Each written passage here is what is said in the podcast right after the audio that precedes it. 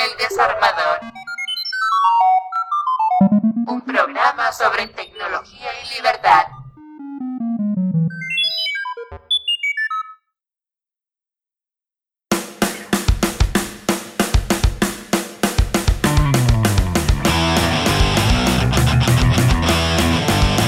Hola a todas, bienvenidas a un nuevo desarmador. En internet puedes escucharnos en la página web eldesarmador.org. El programa de hoy seguro que no te va a dejar indiferente. Vamos a conversar acerca de la vigilancia. ¿Nos vigilan? ¿Te vigilan? ¿Debería importarnos? Después de escuchar este programa, ya tú decides. Además contamos con la compañía de una querida amiga y una gran luchadora.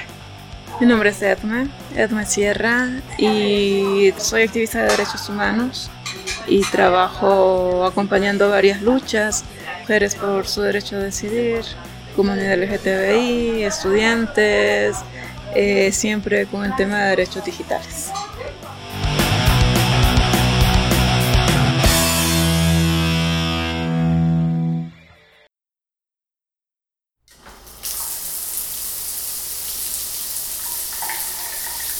Cuando estás tomando una ducha, cierras las puertas del baño. ¿Te aseguras de bajar las cortinas o de cerrar las ventanas? ¿Por qué? Si no estás haciendo nada malo, no tienes nada que ocultar.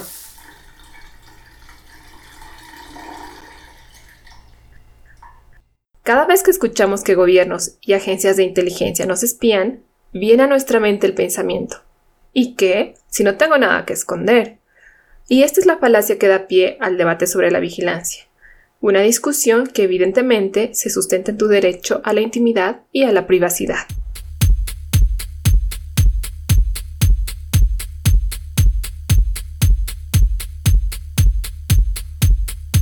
La intimidad es un derecho fundamental y esencial para la dignidad humana, y la vigilancia de las comunicaciones constituye una injerencia a este derecho. Las libertades fundamentales solo pueden ser restringidas por ley, y toda restricción debe ser estrictamente necesaria, idónea y proporcional para lograr un objetivo legítimo.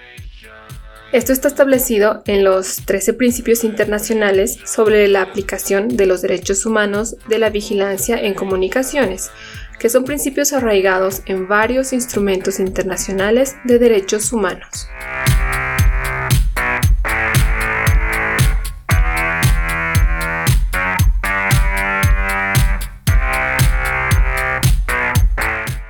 El derecho a la privacidad existe un amplio abanico de estándares internacionales que lo protegen. También suele generalmente estar protegido dentro de nuestras eh, legislaciones locales el derecho a la privacidad como personas. El anonimato es una estrategia para poder defender ese derecho a la privacidad. También hay otro factor que cuando nosotras nos sentimos protegidas, nos sentimos más seguras para hablar. Y e, esa, esa protección de alguna manera la sentimos cuando somos anónimas. Cuando somos anónimas nos sentimos más libres para poder denunciar, para poder criticar, para poder decir lo que sentimos y pensamos sin sentir que vamos a tener represalias. Por eso a través, por ejemplo, de un perfil de, de Facebook, ¿no?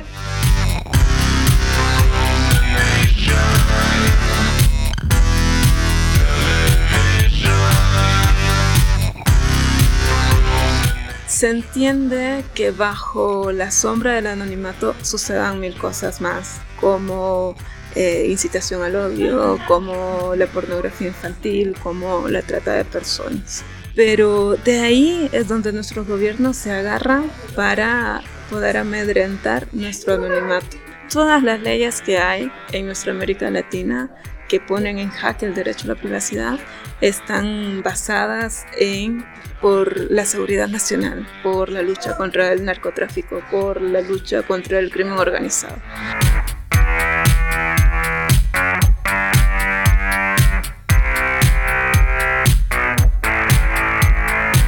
La vigilancia es considerada una actividad de inteligencia que el Estado realiza a través de organismos especiales. En el caso de Bolivia, por ejemplo, muy probablemente se hace a través de la nueva agencia de inteligencia cuya creación fue anunciada por el ministro de la Presidencia en marzo de 2016. En el caso de Estados Unidos, ya todos sabemos que es la Agencia Nacional de Seguridad, NSA, la que lleva adelante vigilancias masivas en ese país y en otros. Estos organismos han puesto sus ojos en la gran cantidad de información personal que se encuentra en Internet para realizar actividades de vigilancia, pero además emplean otras tecnologías más invasivas que interfieren y almacenan las comunicaciones.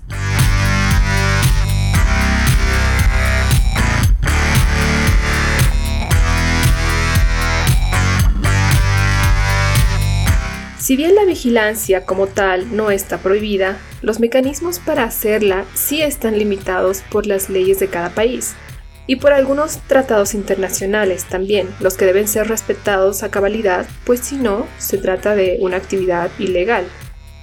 Como dijo Edward Snowden, no hay ningún problema si se trata de poner bajo escucha a Osama Bin Laden, siempre que los investigadores tengan que disponer del permiso de un juez un juez independiente, un juez auténtico, no un juez secreto, y puedan probar que existe una buena razón para emitir una orden. Entonces pueden llevar a cabo ese trabajo. El problema se plantea cuando nos controlan a todos, en masa, todo el tiempo y sin ninguna justificación. Hay que dejar claro entonces que el problema no es la vigilancia en general, es la vigilancia masiva, clandestina.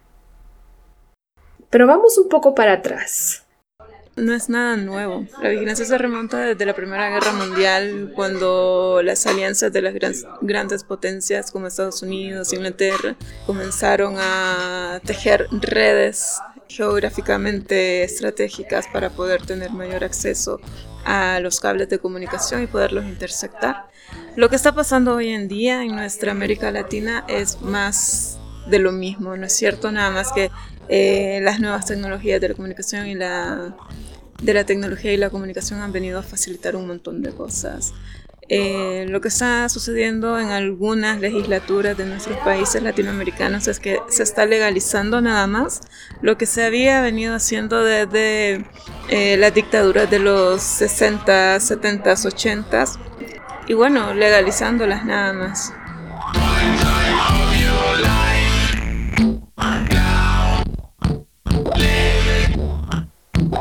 En el mundo de hoy, y con la abrupta revolución digital que vivimos, el ámbito de los servicios de información y de la vigilancia ha cambiado de una forma no menos que sorprendente. La vigilancia ahora es perfectamente inmaterial, imperceptible, casi indetectable.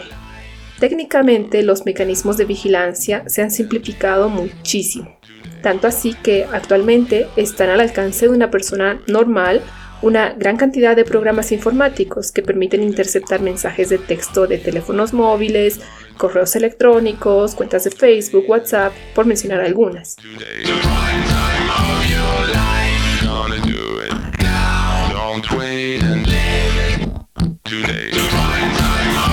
Es en este punto álgido del desarrollo de los servicios de información que la vigilancia se convirtió en un tema de interés público. ¿Cómo sucedió esto? Aquí tenemos que mencionar al menos a cuatro grandes actores.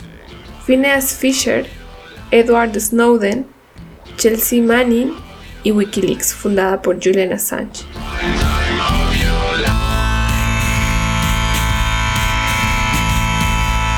Vamos a ver, Wikileaks es una organización periodística multinacional fundada en 2006. Se especializa en el análisis y publicación de grandes conjuntos de datos de material oficial censurado o restringido relativo a guerras, vigilancia y corrupción. Hasta la fecha ha publicado más de 10 millones de documentos. De hecho, la vicepresidencia de Bolivia ha publicado en su página web oficial los documentos filtrados por Wikileaks del Departamento de Estado de Estados Unidos.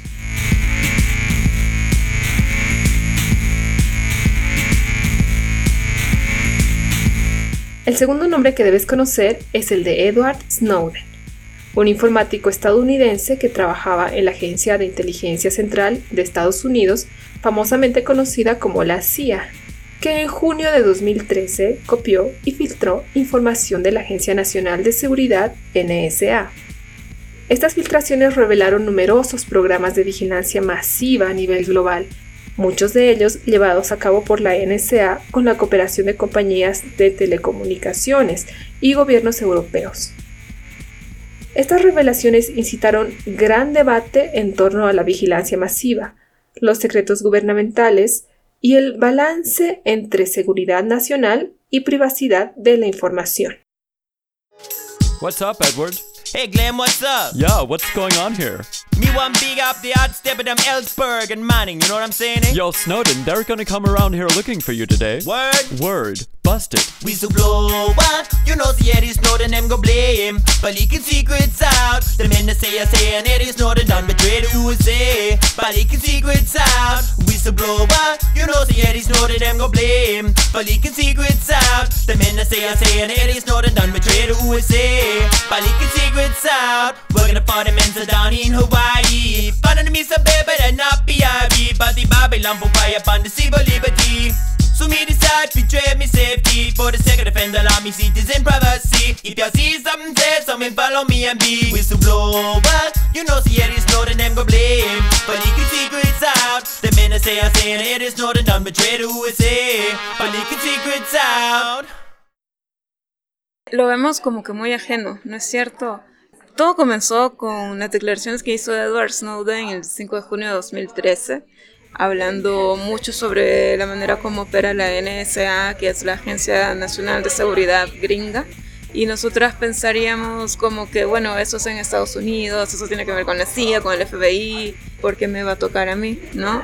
El problema o el detalle que tenía pues esta dinámica de, vigilancia es que eh, se vigilaba también a las personas que se comunicaban con gente en el extranjero y eso nos incluía a nosotras. O sea, una persona que estaba dentro de Estados Unidos se comunicaba con otra en China, en Perú, en Bolivia, en Honduras, en México, en Guatemala, también era y sigue siendo pues vigilada, ¿no? Porque se está sosteniendo una comunicación con alguien que reside en su país.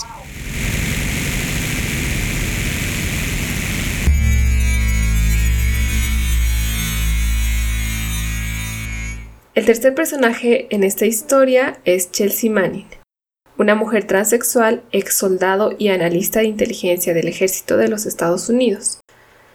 A Manning le debemos el haber filtrado a Wikileaks en 2010 miles de documentos clasificados acerca de las guerras de Afganistán y de Irak, incluido uno de los videos más escandalosos sobre los llamados asesinatos colaterales del ejército estadounidense, donde vemos que disparan desde un helicóptero contra un grupo de periodistas en Irak.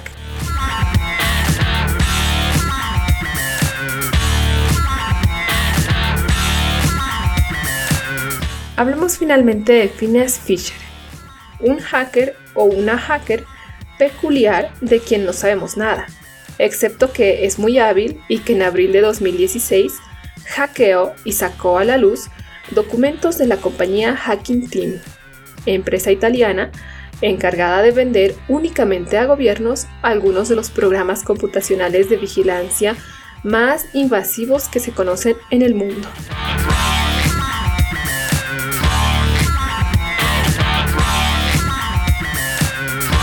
Con la filtración supimos que seis países de América Latina son clientes de Hacking Team. Brasil, Chile, Colombia, Ecuador, Honduras, México y Panamá. Otros países como Argentina, Guatemala, Paraguay, Bolivia, Uruguay y Venezuela también negociaron con la empresa, pero no concretaron la compra de equipos, al menos dentro del periodo de tiempo cubierto por la filtración. Hacking Team sustenta la venta de sus productos en la supuesta legalidad de los mismos. Sin embargo, está comprobado que su producto estrella el Remote Control System, se usa para espiar a disidentes políticos, periodistas y defensores de derechos humanos.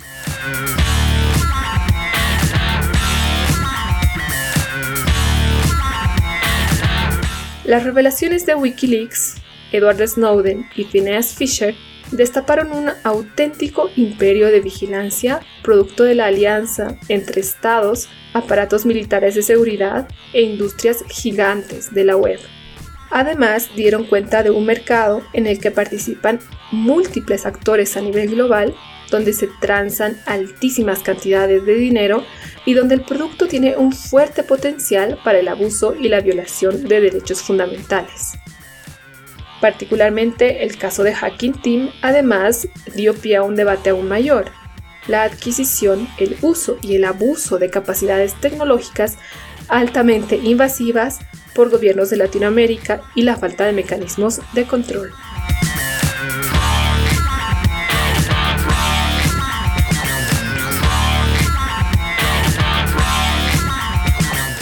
Nosotros podríamos pensar que la NSA no tendría ningún interés en, poder eh, investigar mis comunicaciones, ¿ya?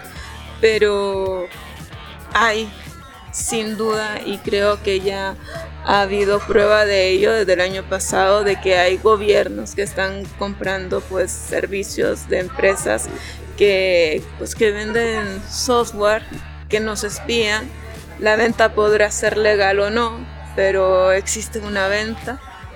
Y nada, cierto es que está sucediendo, ¿no?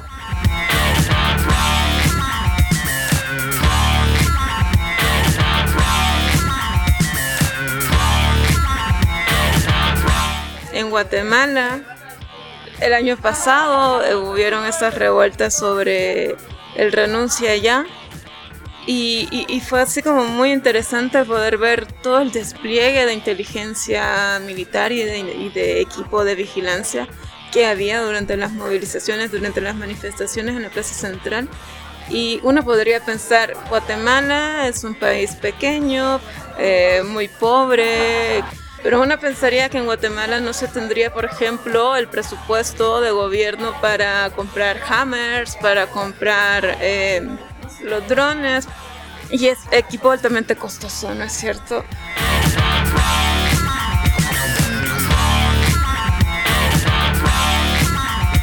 Pero luego nos damos cuenta que no solamente es que tienen ya el equipo instalado como los drones, que son estos como helicópteros que se manejan a control remoto, que van haciéndote un reconocimiento facial este, biométrico que está conectado directamente con el Instituto de Registro Civil, que, que, tienen equipo, que te pueden bloquear todo el celular. Mucha gente se encontraba dentro de la plaza, por ejemplo, queriendo tuitear lo que estaba pasando, no tenía acceso a internet, pero no era solamente que no tenía acceso a internet, sino que tenía la señal totalmente bloqueada para poder comunicarse a otro celular por mensaje SMS. Eh, Entonces, pensaríamos cómo un gobierno tan pequeño, con un presupuesto tan pobre, podría tener compras tan grandes, pero está sucediendo, pues.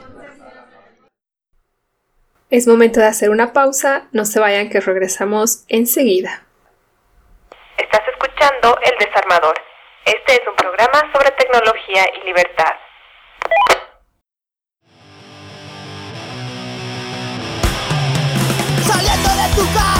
Cualquier lugar. No te das no lo puedes evitar. Te tienen controlado, saben mucho más. Distorsionando tu realidad. Por organizarte, te van a llamar. Terrorista de baja intensidad. Lo llaman terrorismo, hasta el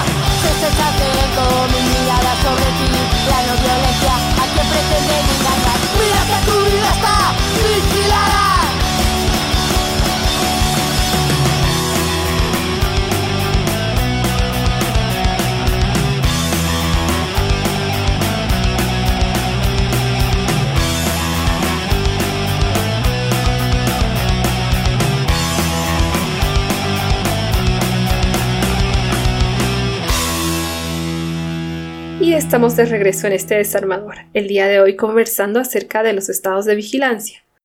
Hasta ahora hemos visto que esta actividad que los estados realizan de forma masiva y clandestina en verdad viola nuestro derecho a la intimidad y a la privacidad. Y aunque la vigilancia que ejercen los estados no es nada nuevo, gracias a filtraciones de hackers como Phineas Fisher, ahora es más evidente que nunca que nuestras comunicaciones ya no son seguras. Continuamos.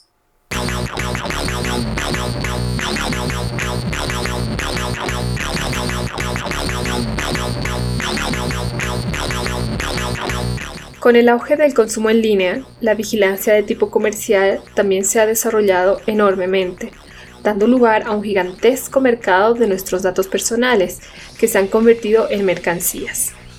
La recolección de grandes bases de datos puede vulnerar la privacidad de las personas.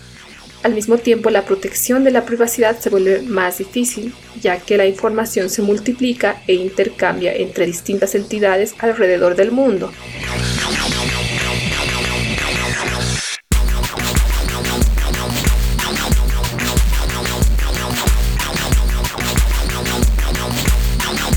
Mientras más información respecto a la salud, finanzas, ubicación y actividades en línea de los individuos se hace disponible, mayores preocupaciones emergen en torno al peligro de la creación de perfiles, el rastreo, la discriminación, exclusión, vigilancia estatal y pérdida de control.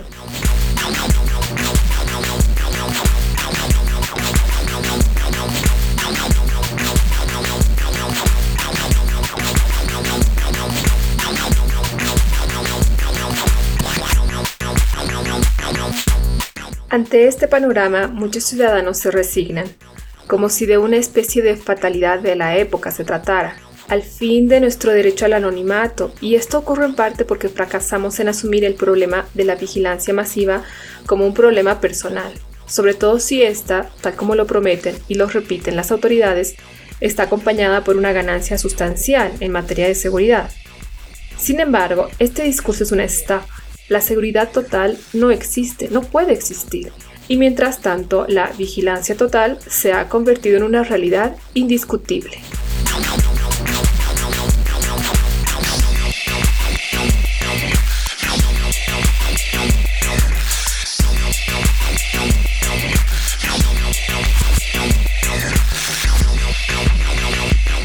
Yo he podido ver algo interesante en los últimos tiempos en algunos de nuestros países de Latinoamérica. Mi tema de investigación académica es justamente la aplicación de los derechos humanos a las intervenciones, a las comunicaciones y el tema de privacidad en Internet. Y sucede que mm, hasta que no sucede, no nos sucede algo personal, no lo asumimos de manera política. Recordemos que lo político es personal. He visto casos en México, por ejemplo, cuando hubieron movilizaciones, de hecho, por la ley Telecom, que venía, eh, hablaba mucho sobre la intervención a las comunicaciones. Muchas personas no organizadas se sumaron a las movilizaciones porque ya se les estaba tocando su derecho a la privacidad. ¿okay? Pero son personas que no, eran, no estaban organizadas, no pertenecían a ninguna organización, a ningún colectivo y permanecían de alguna manera ajena a la situación en sus hogares. Pero cuando ya les comenzaron a tocar su privacidad, ya se sumaron a las calles, ¿no es cierto? Lo mismo pasó en Guatemala, eso lo pude apreciar el año pasado, con las eh, movilizaciones que hubieron por el renuncia ya, con todos los actos de corrupción eh, de la vicepresidencia y de la presidencia que hubieron por allá. Esto no se vuelve o, o no motiva a las personas hasta que ya les están tocando su propio derecho, ¿no es cierto? Y ahí se, evidencia una vez más que lo político es personal.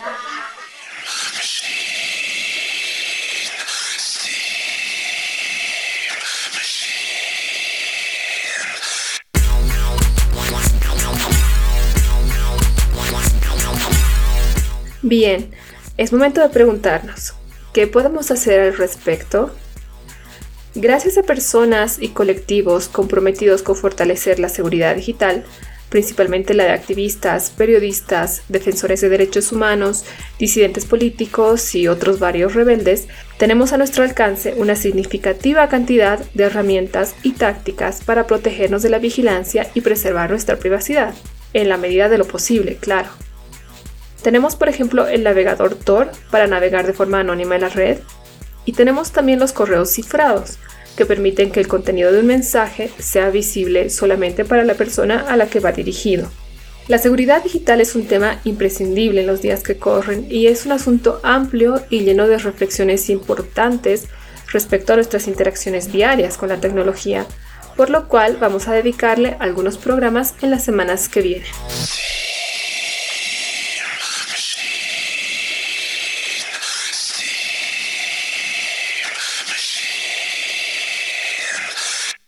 Aquí terminamos el desarmador de esta semana.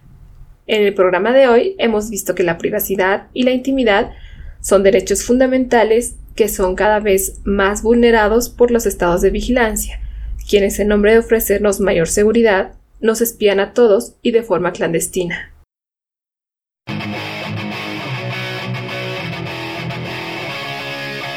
En el banco y en la estación, escondidas en la esquina, en el centro de la ciudad, en las calles de negocios, a tu espalda o frente a ti, se despliegan en silencio.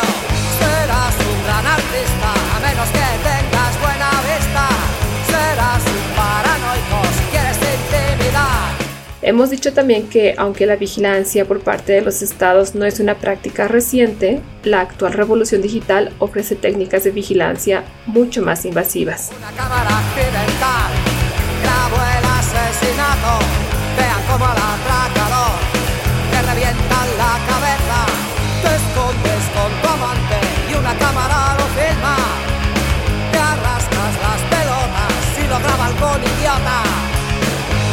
En el caso del uso de teléfonos celulares, la cantidad de datos que hacemos públicos y que están en manos de empresas telefónicas es mucho mayor del que pensamos. Y esto puede tener consecuencias que ahora mismo somos incapaces siquiera de prever. También hemos hecho un recuento de cómo, gracias a hackers, whistleblowers y compañías comprometidas con la seguridad de las comunicaciones, la vigilancia se ha hecho bastante más evidente y se ha convertido por ende en un asunto urgente. Finalmente hemos caído en cuenta que este tema es un tema que no nos impacta a nivel colectivo solamente, sino también a nivel personal.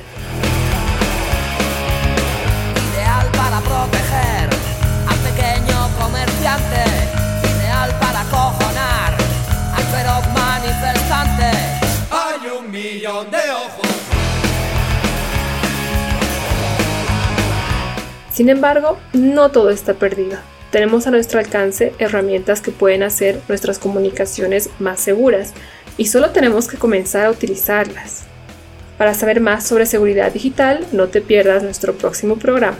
Si quieres leer nuestras fuentes y otros enlaces de interés, los encontrarás en la página web eldesarmador.org. Finalmente quiero agradecerte, Gedme, por tu participación en este programa, por compartirnos tus visiones latinoamericanas y por tu agradable compañía. Hasta el próximo desarmador.